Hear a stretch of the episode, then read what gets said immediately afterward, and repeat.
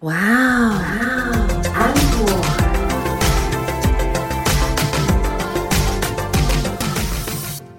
欢迎收听哇哦 Uncle，我是 Echo 阿可，我是安妮塔。我们今天要来聊聊在爱情里面荒谬的事情，是荒谬还是蠢？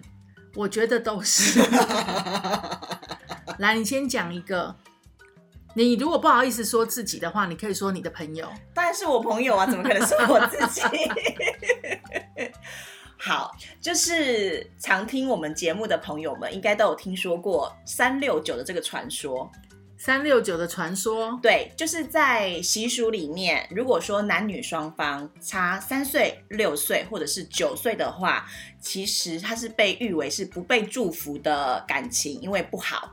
对，这个是台湾的习俗啦。对，是台湾的习俗这样子。对，然后那我有一个朋友呢，因为跟她的男朋友差六岁。嗯，然后因为她大她男朋友就是六岁这样子，那因为他们之间其实也都还蛮开心的，蛮快乐的。然后我那个朋友呢，其实也是对男生的家人非常的好，所以男生的爸爸妈妈非常非常的喜欢他。嗯，可是他们是一个非常传统的家庭，那怎么办？因为三六九，然后女生又大男生六岁嘛。对，然后就会变成是说。每次我那个朋友去男生家里面的时候，他爸爸妈妈都会非常热情的招待他。嗯，对。可是只要那个男朋友讲到跟未来相关的一些事情，爸爸妈妈就会立刻就想说啊，先不要讲这个啦，东西很好吃，赶快吃啊，就是会把话题转走这样子。那其实我那个朋友很沮丧，因为他是真的很喜欢那个男朋友，然后他们两个也。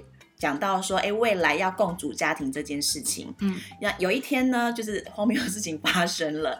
我朋友说，他有一天在男生家里面在洗碗的时候，嗯，妈妈呢就在他旁边，在语重心长的说，哎呀，某某，就是真的很感谢哈，你对就是男朋友这么好，这样子很照顾他。然后我朋友就说，没有啊，因为两个人在一起本来就应该互相啦，这样。他说。妈妈就说：“你不要说两个人在一起互相啦，你要知道我们这么喜欢你，我们就是把你当成女儿在看，你知道吗？那个某某就是你的弟弟，姐姐照顾弟弟，真的也是天经地义的吼。”然后我朋友就想说：“啊，姐姐照顾弟弟，你，所以我弟弟昨天晚上还睡在我旁边，还在对我卡来修来，这件事情是正常的吗？” 他跟我讲的时候，我心想说：“这件事情怎么这么荒谬啊？”对啊。哦，你朋友跟你讲，我没有跟我讲的时候啊，不然你以为是妈妈跟我说吗？我就说是我朋友了，你不要不要扛，不好意思，你这样我不小心就露馅，不是是我朋友，好好好，那个跟你很像的朋友，然后呢，然后后来反正他们就分手了啦，就这样。但因为很多问题，其他的问题是分手的啦。可是因为我他跟我讲的时候，他其实有讲说，就是如果一段感情啊没有被长辈祝福的话，或是长辈不认同的话，其实在感情当中真的会走的比较辛苦。不是你忘了讲那个什么，就是他收你当干女儿那一段。哦，他说你朋友 当干女儿那一段，我还要不要重录？没有重录，我觉得这一段太好笑，我一定不会剪。讲完之后就跟我朋友讲说，还是我们收你当干女儿，你就可以好好的照顾某某了。这真的很荒谬哎！不是因为我觉得说，你如果不喜欢那个女生。就是那那你就坚决你的态度说你们不要在一起，我就是反对，嗯，对，然后你不要用这种模棱两可的方式，因为我朋友说，其实他们在交往的过程当中，他的父母亲，男生的父母亲，一方面享受我的朋友以女朋友的身份对他们好，嗯，然后一方面又在嘴巴讲说，哎呀，谢谢你把他当弟弟一样的照顾，到底真的好过分呢？这到底是什么人生分离？幸好分手了啦，真的。我要讲的 另外一个荒谬的事情啊，就是我有一个朋友，嗯，这 真的是我朋友，真的是我朋友，要不要好好录音？而且这个很新鲜，刚发生。哦，怎么样？就是这个男生跟他交往呢，就是也交往了大概半年左右吧。嗯。那两个感情一直都还蛮好的，嗯，那他也都呈现一种非常甜蜜的状态，常常会跟我讲一些他们之间的一些很甜蜜的故事，嗯。可是有一天，他就突然跟我说，怎么办？她男朋友跟她说，叫她这阵子不要再跟他联络了。她是不是被分手了？嗯，我说怎么回事呢？她就跟我说，她男朋友说她重度忧郁症发作，嗯，没有办法跟任何人讲话，所以她叫她不要再关心他，因为他们感情很好的时候，这个女生每天都是会跟他说早安、午安、晚安。然后她的男朋友也会跟她说：“哦，吃饭了没啊？”就照三餐的问候嘛。嗯。然后也会跟她讲说今天开会的状况啊，或者工作上遇到什么样的事情啊。那每个礼拜的周末，他们都是腻在一起的。嗯。可是这个男的有一天就突然告诉她说：“我重度忧郁症发作，你不要再关心我了，你也不要再找我了。”在这之前呢，只有一个前兆，对，就是这个男的跟她讲说：“你对我那么好。”我有一点就是消受不起，因为我不知道怎么还你。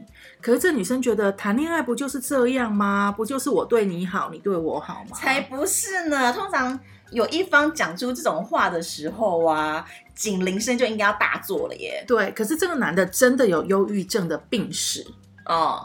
以前真的有，嗯，对，所以他就跟他说，哎，那你忧郁症发作，你是不是应该去看医生？嗯，可是这个男生说，我没有办法去看医生，我现在的状态就是一个黑洞，所以我没有办法看医生，把自己埋进去的黑洞。对，我不要去看医生。但是哦，重点来了，这个男的每天正常的上下班，嗯，正常的社交，嗯，正常的做他所有的事情，嗯，就是不跟这个女生联络。那这女生就很担心嘛，嗯，然后这个男生还有一次就是呃不跟他联络之后，过两个礼拜就打电话跟他讲说，呃你的关心我都有收到了，嗯，那呃谢谢你这样子，然后你要好好的，那我还是等我病好了以后我们再联络这样，然后就继续失联哦，这就是个王八蛋呢，对，结果呢这个女生就开始四处去跟我们这些朋友问。身边是不是有忧郁症病史的人？是不是真的重度忧郁症的时候会这样？嗯，那还去问了很多医学的朋友。嗯，然后后来他是基督徒哦。嗯，后来他就去问了那个命理老师。那命理老师就跟他说：“啊，你男朋友应该是中邪，要去收金。”这样，他就想说，故事要朝向奇怪的方向迈进。对，他就想说收金。于是呢，那个命理老师就跟他说：“你去大庙，然后怎么样怎么样收金。”然后他就想说：“好。”于是他就找了一天，他请假，然后就找了另外一个朋友陪他，就专程去庙里面收金。那他手上还有她男朋友的衣服，因为断的太突然了，嗯，所以他们家还有很多她男朋友的东西，嗯，他就拿着她男朋友的衣服去收金，嗯。听到这里。我当时他跟我讲的时候，我就跟他说：“没有，我觉得应该收金的是你，你怎么会相信这种事？” 对，那 anyway 他就去收金了。他去收金的时候，哦，帮那个男生收金的，还在那个庙的地方，就是收金的地方跪了很久，那还奉献了钱。结束之后，一个月以后就收金完，过了一个月以后，还是没有联络。嗯。可是这个时候，她就看到了他的这个男朋友，嗯，在社群网站上面，嗯，上传了一张，嗯，喝咖啡的照片，嗯。嗯，而且笑得很暧昧，嗯，她就想，这一定是有人帮他拍的嘛，嗯，也不可能自拍成那样嘛，那又笑得如此的暧昧，嗯，那应该有鬼，嗯，我觉得这真的是我听过很荒谬的故事。你被分手以后，你还去帮人家收情，然后一个月以后才发现，哈。好像真的被分手了，不是啊？我觉得你如果要分手的话，那你就老实说啊。那为什么就是要用这种方式？对，所以他的朋友就分两派嘛。有的人就是跟他讲说：“哎，忧郁症好像真的会这样，所以你就忍耐这样。”然后另外一派的人就跟他说：“他就是渣男，快点跟他分手。”对啊，他就是渣男呐。对，可是呢，我觉得。爱情里面呢，都是旁观者清嘛，你永远都是看不清楚的，在里面的人看不清楚，所以我们这群朋友也只能等他慢慢清醒。没有，我觉得这个时候啊，应该要找出我们的渣男鉴定机 Gary 来问一下。Gary 那一集很受欢迎，Gary 那一集。大家都听得笑呵呵的，心里想说怎么这么有趣？有机会我们会叫 Gary 再请 Gary 来上节目了。对，因为 Gary 是高手，高手，高高手。对，好。那讲完这个荒谬的事情，你那边还有没有其他荒谬的故事呢？其实我不晓得这到底算是荒谬，还是算就是就是什么样的故事？因为刚刚讲到就是说渣男因为不愿意好好的跟女生讲分手这件事情，所以女生就会觉得说他莫名其妙被分手嘛。嗯，那我现在我朋友的发生的一件事情是女生想要分手，嗯，可是男生不愿意接受，嗯，对，所以男生不愿意接受的方式就是借酒装疯。啊，那好讨厌哦。嗯，然后就是那个借酒浇愁、借酒装疯这样，而且因为他们两个在谈要分手的时候，其实女生也不太好意思跟那个男生讲分手啦，因为那时候女生很年轻，还不知道该怎么处理这件事情这样子。然后那女生就心里想说：好，那我就写分手信好了。我知道很老派，但是我也笑过他了。那他就说年纪轻不懂事，怎用这种方式嘛？就是学校应该开一堂就是如何分手的课程这样子。对对，他就写了一封信，然后想说好，等他们今天聚会结束之后，他就要拿给那个男生，然后跟那个男生讲说我们就分手这样子。那在聚会的过程当中，那个男生就发现，就翻他的包包，就发现那封信，而且那男生很厉害哦，那男生可能已经有感知说女生要跟他讲分手了，他只有看到那封信，他也没有打开来看，他就把包包关起来，然后就跟女生说：“我不会答应的。”哦。那这个男生其实蛮敏感的，对他很敏感，然后就开始疯狂的喝酒。因为我朋友说，他们以前出去的时候，男生其实都知道说，因为还要载女生回家，所以怎么样都不会喝酒，或者是说真的喝很少，然后喝酒不开车，对，然后或者说啊，他喝了酒之后会找朋友可能代驾，对对对之类的这样子。他说，可是那一天就疯狂喝酒，然后我朋友就说，他其实有点担心，就说，哎，你喝成这样子，待会我要待会要怎么回家这样？因为。那我那朋友住的比较远，而且他不会开车，对，重点是他不会开车。后来呢，他说就是那男生真的在那个聚会的包厢里面喝到一个就是完全没办法走路的状态。嗯，然后是一起聚会的朋友帮着我朋友把那个男生扛上他的车，嗯，而且那群人还把他扛在副驾驶座，嗯，只剩下驾驶座那个位置，嗯，然后我朋友心里想说怎么办？那我要回家，因为他隔天。不知道是要上班还是要上课，所以其实隔天还要很早起。那那时候已经很晚了，他其实有点担心，他想要早点回家。可是那男的又这样，然后在那个地方其实找不到代驾，应该是说他也不熟，所以他也找不到计程车可以坐。嗯，对。然后啊，他其实也不太敢，因为那个地方就是可能龙蛇混杂一点这样子。嗯，那最后怎么办呢？我就说，那你对，我就说你最后怎么办？他就说。最后就是他开着车把那个男的送到警察局。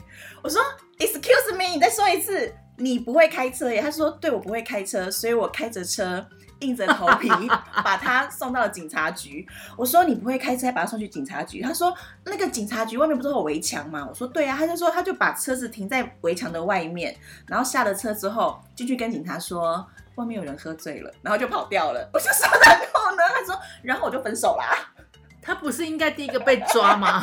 因为他无照驾驶，警察不知道啊。对了，也是。对啊，就想说怎么会这么荒谬啊？这真的很荒谬哎。可是我跟你说，他这种分手还算是因为另外一方不情愿嘛，嗯，所以他这种分手还是算是 OK 的。你知道我有一个女生的朋友啊，嗯，她也是，她是男生想分手，嗯，可是他们爱情长跑十三年。哇哦，很久哎，很久，然后孩子都可以打酱油了，好不好？对，然后男生就想要分手。那男生想分手之前，一定会有一些征兆出现嘛？其实不管男生女生都一样，都会有一些征兆出现。男生开始对他很冷淡，可是妙的是，因为双方家长就那时候想说，两个交往那么久，也应该要结婚了，所以那时候正在谈婚事，谈得如火如荼。嗯，而且新房也看好了。哇哦！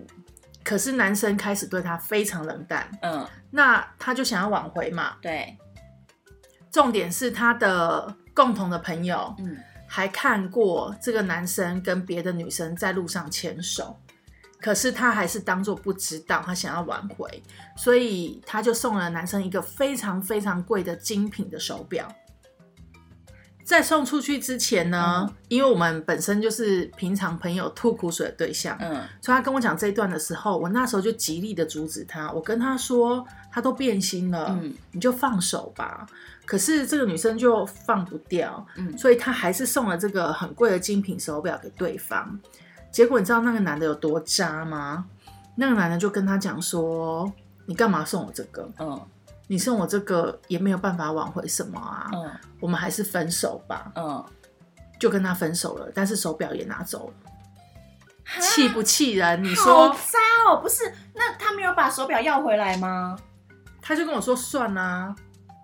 为什么要算了？你花那么贵的钱买了一只手表，还奉献了你十三年的青春，你的十三年青春拿不回来，那只手表他得要拿回来吧？还可以送给下一个哎。对，为什么要这么傻？还有更离谱的什么？你知道这十三年里面啊，这个女生跟他交往，嗯，晚上的时候，嗯，有亲密接触的时候，她说她从来没有开心过，哎，女生没有得到快乐过，哎。十三年了耶！对，然后我就跟他说：“那你应该是第二年就要分手，或者是前三个月就要分手，你怎么了？”没有，是第二天。为什么要浪费十三年？然后他就跟我说，他觉得那种事不重要啊。哈？有的人可能真的是这样，可是他就是，我觉得最扯就是，啊，你晚上也不开心，对，那平常他也没有对你好，对，那你到底在执着什么？哇塞，还浪费钱。哇塞，我们认识的是同一个人吗？应该不是吧？不是，不是，不是。但我觉得这个人，当然他现在女生现在的感情是很美满的。嗯。可是当年他遇到了这个渣男。嗯。对啊，我也要奉劝，就是所有的女生，嗯，男生也一样啊。对。就是如果你感觉到你的另外一半已经想要放弃这段感情了，那你就好好面对这件事情。而且重点是，不要再想说你送什么东西可以去挽回他，送什么东西都挽回不了，而且浪费钱。对你就是真的去面对这件事情的结果，好好的就是呃，那要怎么说？坦诚相见的谈。对啊，就是要面对啦。对啊。所以，其实我觉得应该是说，今天跟大家讲说，在爱情里面做的这些傻事，除了是希望可以博君一笑之外，哇塞，今天讲成语耶！另外，其实也是要跟大家讲说，在爱情当中，如果你真的觉得爱情哪里不对劲了，或者是说你可能需觉得这段爱情是真的没有办法走下去的时候，请你端正态度的去面对自己跟对方。对，可是这个呢，在台语的俗谚里面。有没有如此的猝不及防？我们的新单元又出现了，可是它也不新了，对呀，不新了。等下今天有什么台语俗谚可以讲？我想不出来耶。不用你想，我来，我来。我讲出来是正常的。对，我要讲的是什么？虽外不对比，爱掉卡参戏。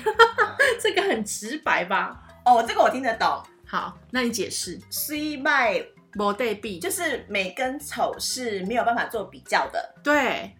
然后爱掉看唱戏，爱上了哈，就是死定了啦！你不是人家这个就是 不是这个不是这个意思情人眼里出西施的意思啦。哦，对啊，就是说，虽然呢，你有时候看到你的好朋友，嗯，然后交往了一个不怎么样的对象。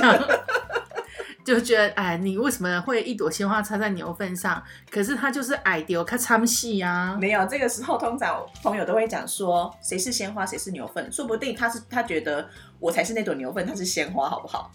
这很难说啦。但是因为我们明眼人也都看得出来，谁是鲜花，谁是牛粪啊，对不对？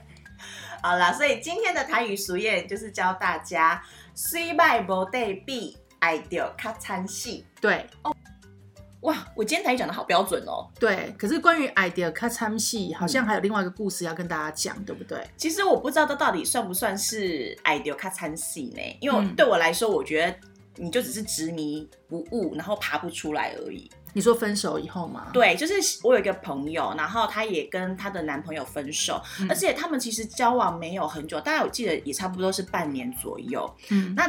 当然，这中间的过程也是很甜蜜，而且他们是远距离恋爱，所以我那个朋友每到假日就会固定去找男生，嗯，然后那这过程当中，当然就是呃，除了有甜蜜之外，他们到后期的时候，其实男生也是分手分的不太好，嗯，我其实有点忘记说他们到底是。确切原因是什么？但的确是分的不太漂亮，所以我那朋友哭了很久这样子。那他一开始哭呢是在家里哭，然后每天打电话给我的哭，嗯，然后到最后呢，我就好不容易安慰他，安慰他，安慰他。有一天我就跟他讲说，不然这样子好了，我说你这样子每天打电话这样哭也不是办法，不然这样你来我家，嗯，好，那反正我陪你当面哭给你。看，反正我陪你嘛，这样更有临场感。对对对对，他就说好。从此呢，他就过上了白天就是平常日在家上班的日子，嗯，然后举凡假日就会准时出现在我家住两天，嗯，对，都在哭吗？呃，除了哭，然后。就是在那个回味他们之间的美好，然后以及跟我一起骂那个男生，对他就是每个礼拜都会有这样子固定的许那个 circle，你知道吗？交往半年，对，哭了半年。那交往刚刚讲十三年了，怎么办？也要哭十三年嘛？对啊，他就每个礼拜这样子哭哦。好，这样哭就算了，这样，因为他真的每个礼拜来报道，嗯，好，然后报道到连我爸都认识了，嗯。然后有时候可能因为有事情他没有来，我爸还问说今天怎么没有来？因为我朋友很有趣，他可能这礼拜不来的时候，他都会跟我讲说：“我跟你说，我下礼拜会去哦，你不要排行程哦。”我说：“好，我知道，等你来。” 结果终于等到有一天，我朋友真的就完全的走出来了，康复了。对，然后不来的时候，第一个礼拜不来，我爸觉得说：“哎，好像还很正常，这样子，终于没有人可以跟他抢他女儿了。”嗯，第二个礼拜又觉得说。好像哪里不太对劲，然后第三个礼拜的时候，我爸就问我说：“啊，你朋友真的不来了？”我说：“对啊。”他说：“所以他真的康复了？”我是说：“对呀。”我爸就哎呀，突然觉得有点寂寞。我说：“你寂寞什么？搞半天是你家的人不习惯，对不对？” 我就是一种天天哪，我终于解脱了。然后我们家人就想说：“好像每个礼拜都要听到有人在哭一下，现在没有感觉，好奇妙哦。”不过我觉得啊，就是真的分手的时候啊，一定也。难免就是会难过嘛，但是赶快好打理自己，赶快把自己打理好，赶快走出来迎接下一段恋情，不是更好吗？可是有些人就是会走不出来，因为他就是在那个里面怎么样都走不出来。这个我觉得也可以，但是。记得要给自己一个时间的缓冲，嗯，比如说真的不要太久，对，顶多就真的是半年，对。那你要告诉自己说，我就是好好的哭这半年，嗯，就当你踩到大便、踩到屎，嗯，然后 骂一骂、洗一洗，然后让自己心灵干净了以后，嗯，就可以走出来了。因为我觉得你要永远相信你是值得被更好的人爱的，嗯。哦，天哪，Andy 收的这么震惊跟这么的正能量，对不对？这就是今天的万安可，希望你会喜欢今天的节目。我是 Echo，我是安妮塔，我们下次见，拜拜，拜拜。